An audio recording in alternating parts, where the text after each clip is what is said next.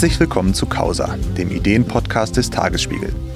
Mein Name ist Hannes Soltau und mit mir im Studio heute ist Jan Plamper, Historiker und Professor für Geschichte am Goldsmiths College der University of London. Herzlich willkommen. Herzlich willkommen, danke für die Einladung. Jan Plamper hat das Buch Das neue Wir geschrieben. Warum Migration dazugehört, eine andere Geschichte der Deutschen, erschienen im S. Fischer Verlag. Herr Plamper, Sie beginnen in diesem Buch mit einer persönlichen Anekdote. Ihre Tochter wurde, wenn ich mich richtig erinnere, in Russland geboren, mhm. wuchs in den USA auf, hat aber einen deutschen Pass. Und hier in Deutschland bezeichnete sie sich aber noch lange als Ausländerin. Warum haben Sie diese Szene gewählt?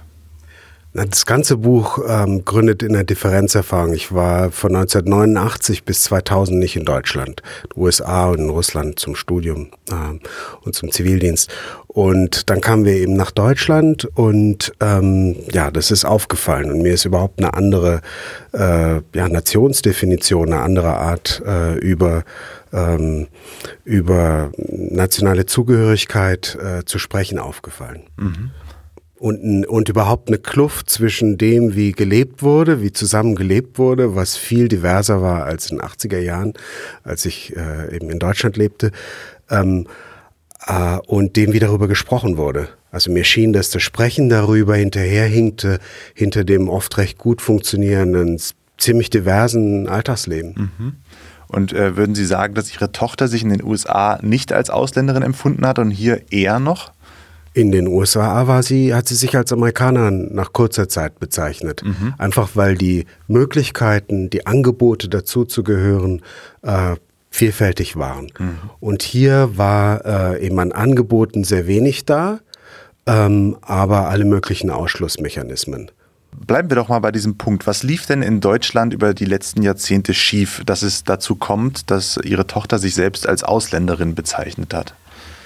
Ne, ich glaube, dass, äh, wie gesagt, dass die Angebote nicht da waren, sondern dass Forderungen da waren und dass diese Forderungen so gestellt werden, dass äh, man sie eigentlich nie erfüllen kann. Also äh, bin ich auch nicht der Einzige, der das sagt. Ferda Attermann und, und äh, Max Czollik sagen das auch. Dieser ganze, in, das Reden über Integration, der Integrationsdiskurs ist eigentlich ein ausschließender. Das ist so wie äh, eine Zielgerade, äh, die man, äh, man sagt, hier, du musst dies und jenes tun. Eigentlich heißt es, du musst dich assimilieren. Das heißt, gib alles auf, was du noch an kulturellem Gepäck und so weiter mitbringst. Mhm.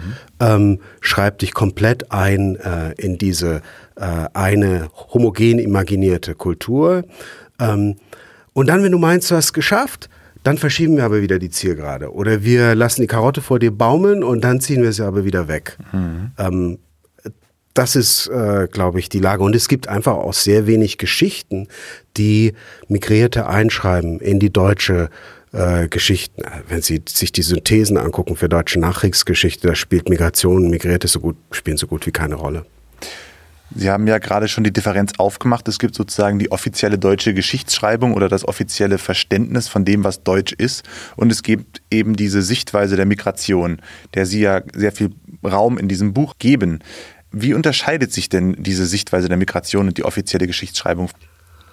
Wenn Sie sich Synthesen ähm, zur ähm, deutschen Geschichte seit 1945 angucken, dann ähm, sind, dann spielt da eine Rolle Westanbindung, äh, äh, Wirtschaftswunder und so weiter. Aber ähm, die Migrierten spielen, die kommen einfach nicht vor. Mhm. Ähm, die kommen höchstens mal als äh, Problem vor, ähm, ähm, aber äh, die sind nicht Teil, äh, die, die sind nicht Teil dieser Geschichte. Zahlenmäßig waren sie ungeheuer äh, wichtig. Zahlenmäßig ist überhaupt die gesamte deutsche Geschichte eigentlich eine Geschichte von Migration eine Geschichte von Auswanderung. Aus den deutschen Staaten wurde überproportional viel ausgewandert in andere Länder und dann nach 45 von Einwanderung.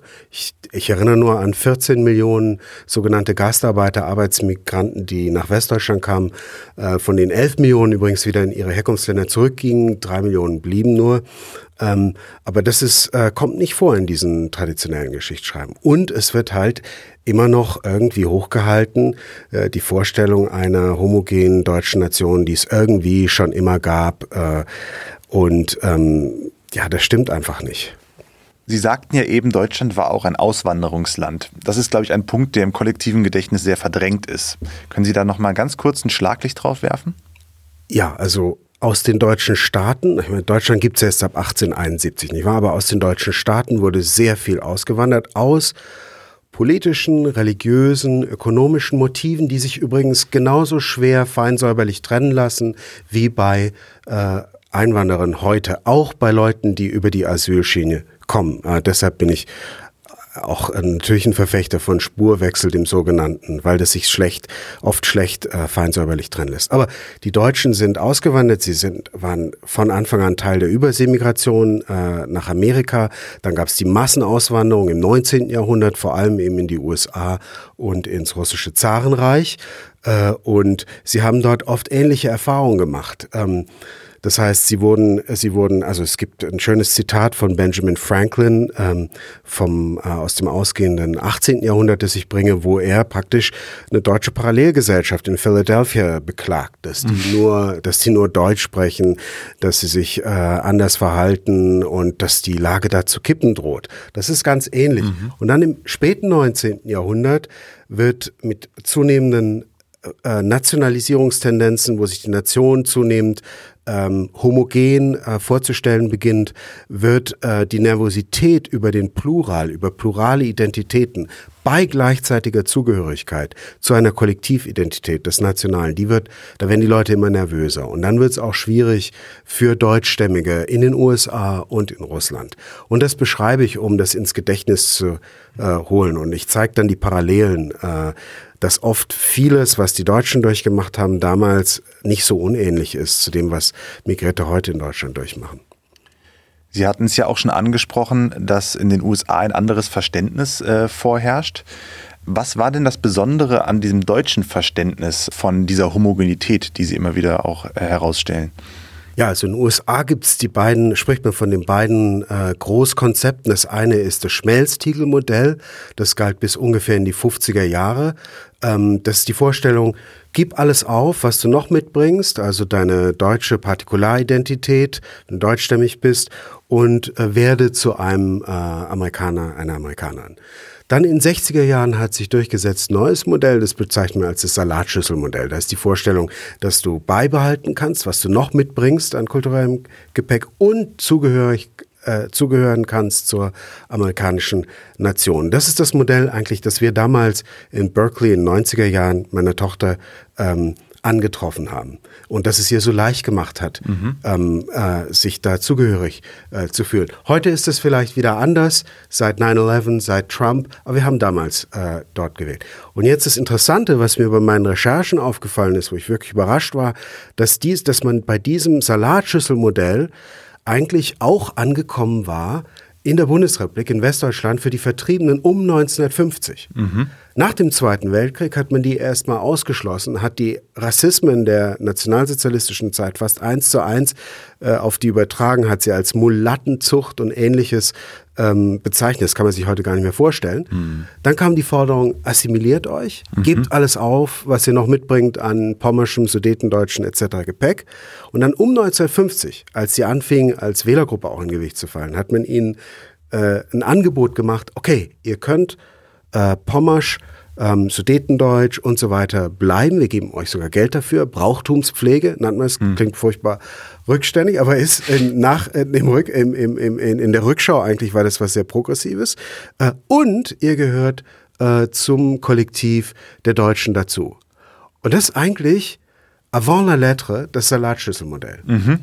Ähm, und hätte man dieses Modell nur anderen auch angeboten, den Gastarbeiter, die dann kamen, äh, den Asylbewerbern in den 80er Jahren, den äh, Spätaussiedlern aus der äh, Sowjetunion, den jüdischen Kontingentflüchtlingen, hätte man es ihnen nur auch angeboten. Aber eigentlich schlage ich vor, wir müssen es nur ausgraben äh, und zeigen, ähm, wir waren schon eigentlich mal da. Äh, das ist das am besten funktionierende Modell. Lasst uns diese Geschichte anders erinnern, lasst sie umschreiben äh, und zurückkehren zu diesem äh, funktionierenden guten Modell. Ja, Sie plädieren ja für eine neue Kollektividentität. Äh, da lehnen Sie sich ja auch an dieser Salatschüssel an. Können Sie das vielleicht noch mal so ein bisschen skizzieren, was Sie sich darunter vorstellen? Ja, also Salatschüssel, ich möchte überhaupt eine Diskussion in Gange kriegen. Ne? Ich mhm. komme aus der, aus der Linken und äh, da ist es, äh, was ja lange, ja, wurde es kritisch betrachtet. Wir haben uns nicht auseinandergesetzt äh, mit Nation. Das war für uns ja eine Einheit der Identität, die wir völlig ablegen wollten, internationalistisch und so weiter. Ich meine aber, dass wir dahin gehen müssen und dass wir mitmachen müssen beim Definieren. Wenn wir es nicht tun, tun es andere. Ganz Rechte einerseits und aber andererseits auch äh, Herkunftsländer von äh, Migrierten, die sich zunehmend ethnonational ähm, verstehen. Ich meine äh, die AKP äh, in der Türkei, Erdogans Türkei und Putins Russland. Und die machen Angebote über Satellitenfernsehen, soziale Medien und so weiter, sehr attraktive Angebote äh, und kreieren so eine Diaspora von Russ russischsprachigen oder von türkeistämmigen Leuten, ähm, die es als solche noch nicht gab davor. Und ähm, das heißt, die Nation wird als Identitätsressource, übrigens auch von vielen jetzt sehr äh, kürzlich zugewanderten ähm, aus Syrien und so weiter. Die Nation wird als Identitätsressource immer noch stark nachgefragt. Und weiterer Grund wäre, dass dieses postnationale Denken eigentlich ein Elitenphänomen ist. Das können sich viele gar nicht leisten. Die können gar nicht so äh, mobil sein äh, und so global sein, äh, wie es äh, die Eliten sind.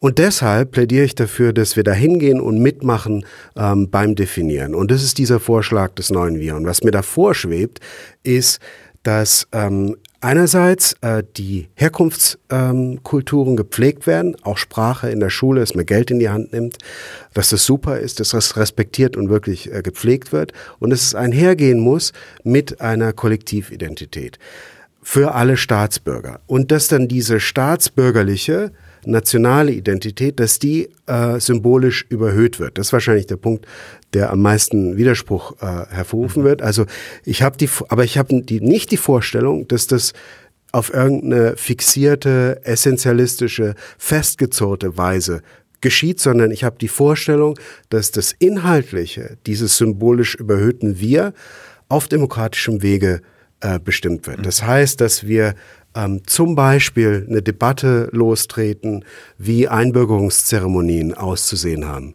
Jetzt mhm. passiert es merkwürdigerweise in Berlin zum Beispiel auf der äh, Bezirksebene und dann auf der Ebene ähm, des Landes, also im Roten Rathaus. Mhm. Man wird einmal eingeladen ins Bezirksamt nach Tempelhof Schöneberg und dann, ähm, wenn man eingebürgert wird, und dann ins Rote Rathaus. Ist ja komisch eigentlich. Man kriegt einen Pass der Bundesrepublik Deutschland, nicht des Bezirks Tempelhof Schöneberg. Mhm, ne? mhm.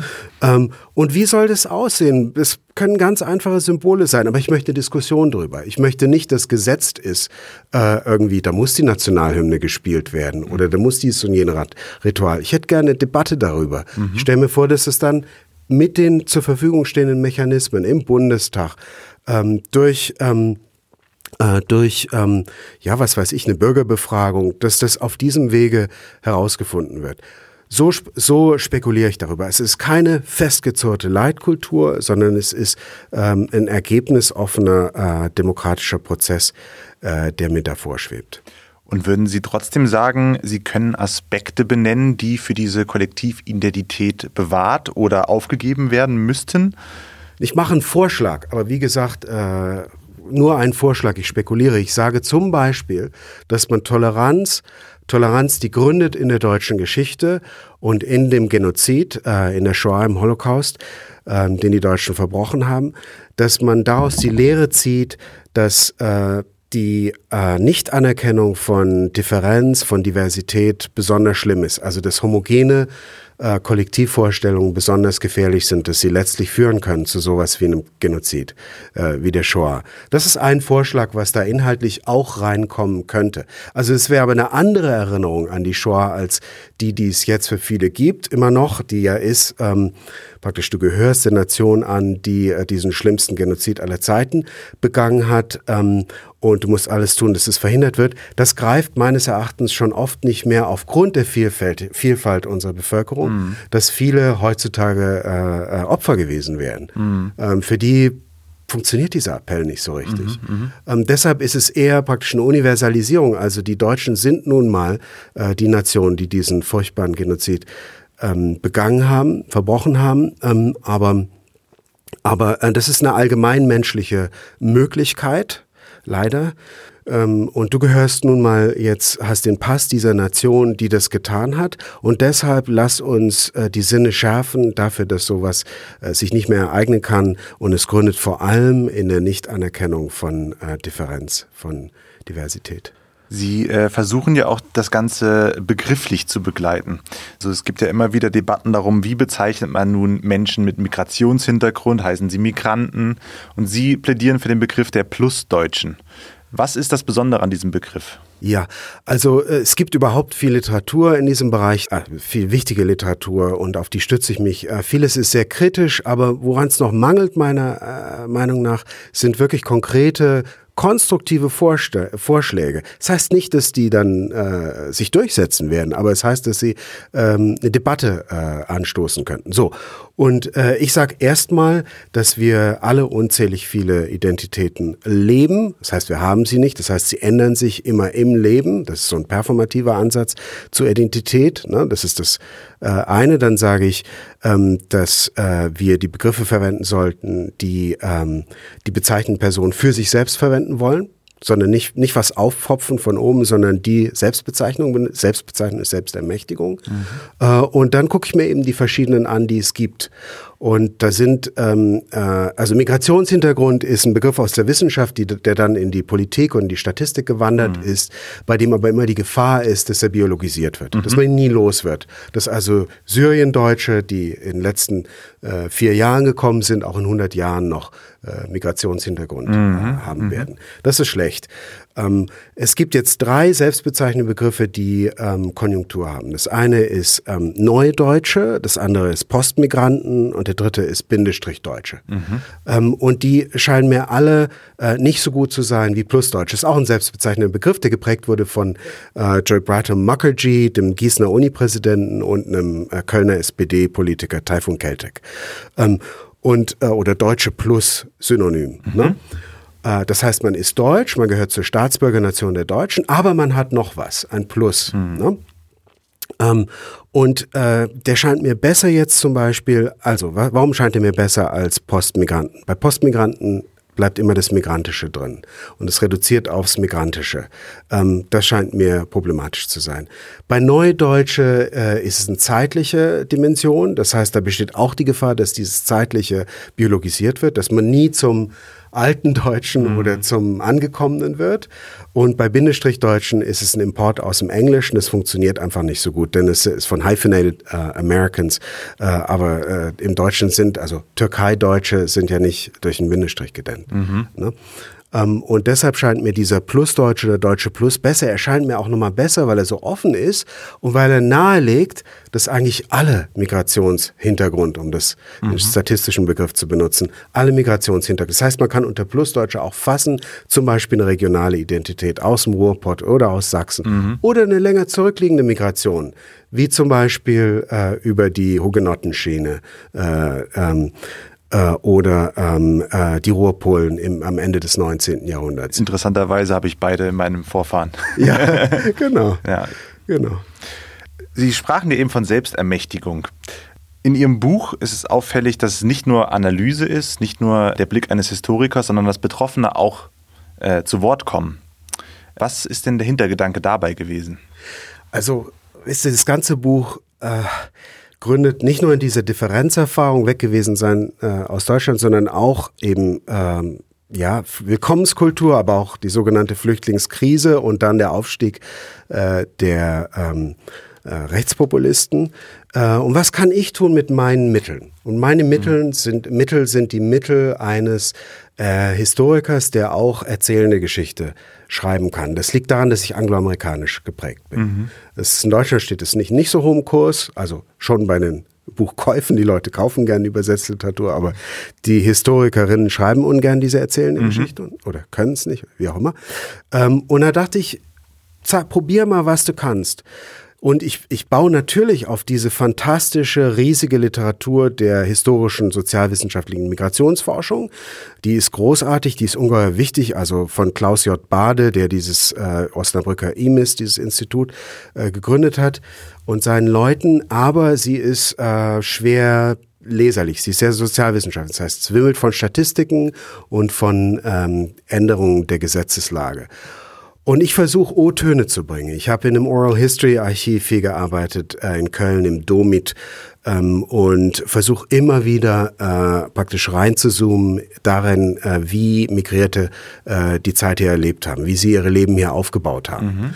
Ne? Äh, ich habe es für ein breites Publikum geschrieben, so ab 16, 17 Jahre sogar. Es gibt keine äh, Fußnoten, es gibt nicht mal Fußnotenzahlen, es gibt zwar Anmerkungen hinten, aber und es soll erzählende Geschichte sein. Und ich schrecke vor nichts zurück. Es gibt Cliffhanger und so. Ich versuche all die Stilmittel zu benutzen, die man da benutzen kann. Mhm. Äh, und das ist auch mein Beitrag, mein Versuch, eine äh, ja symbolisch überhöhte äh, Geschichte, also beizutragen zu dieser symbolischen Überhöhung ähm, dieser deutschen äh, Staatsbürgernation. Das tut jede Nation. Jede Nation erzählt sich Geschichten über sich selbst. Äh, auch Heinrich August Winkler, Langer Weg nach Westen oder Eckhard Konze, Suche nach Sicherheit, das sind auch ähm, äh, Narrative, das sind auch mhm. symbolische Überhöhungen. Ähm, ich glaube, ich bin ein bisschen offener. Ich sag meinen Leserinnen, was für ein Narrativ kommt. Mhm. Äh, das ist vielleicht auch noch ein Unterschied. Und ich hoffe, dass es sich gut liest. Das tut es auf jeden Fall. Eine letzte Frage noch. Äh, ich hatte den Eindruck beim Lesen, dass äh, dieses Werk ja stark normativ geleitet ist. Sie sagten selber, Empowerment und Empathie sind die zwei Begriffe, auf die Sie abzielen. Wenn Sie jetzt einen unmittelbaren Einfluss auf die Politik der Bundesregierung hätten, was würden Sie sich wünschen? Also ich würde mir eine echte, breit angelegte Debatte wünschen über das Nationskonzept, das wir haben wollen. Ich würde mir natürlich auch wünschen, dass all die guten Leute, die ähm, seit den ähm, 80er Jahren in den Asyl-Innis und so weiter, in den Antirassismus-Initiativen, dass deren Arbeit wird wirklich äh, äh, erstmal respektiert wird ähm, und dass sie, dass sie auch weiter finanziert wird. Also ich glaube, wir brauchen eigentlich äh, einen, auch einen, einen breit angelegten, ähm, und das wird lange dauern, aber ein, äh, ja, ein Kampf gegen Rechtsextremismus, der, äh, wo wir alles versuchen. Das ist eine Aufgabe, die ist logistisch, äh, stelle ich mir das so vor wie eine Dauer-WM 2006, die Deutschland ja wirklich gut logistisch gemeistert mhm. hat. Äh, aber ich stelle mir sowas über Jahrzehnte hinweg vor. Das bräuchte es eigentlich, um auch dem, ähm, ja, dem furchtbaren Rassismus und der Gewalt, äh, die es tagtäglich gibt, äh, Vorschub, Vorschub zu leisten. Das wären zwei Punkte. Vielen Dank an Jan Plamper. Er ist Historiker und Professor für Geschichte am Goldsmiths College der University of London und wir sprachen über sein Buch Das neue Wir, warum Migration dazugehört, eine andere Geschichte der Deutschen. Vielen Dank. Ich danke Ihnen.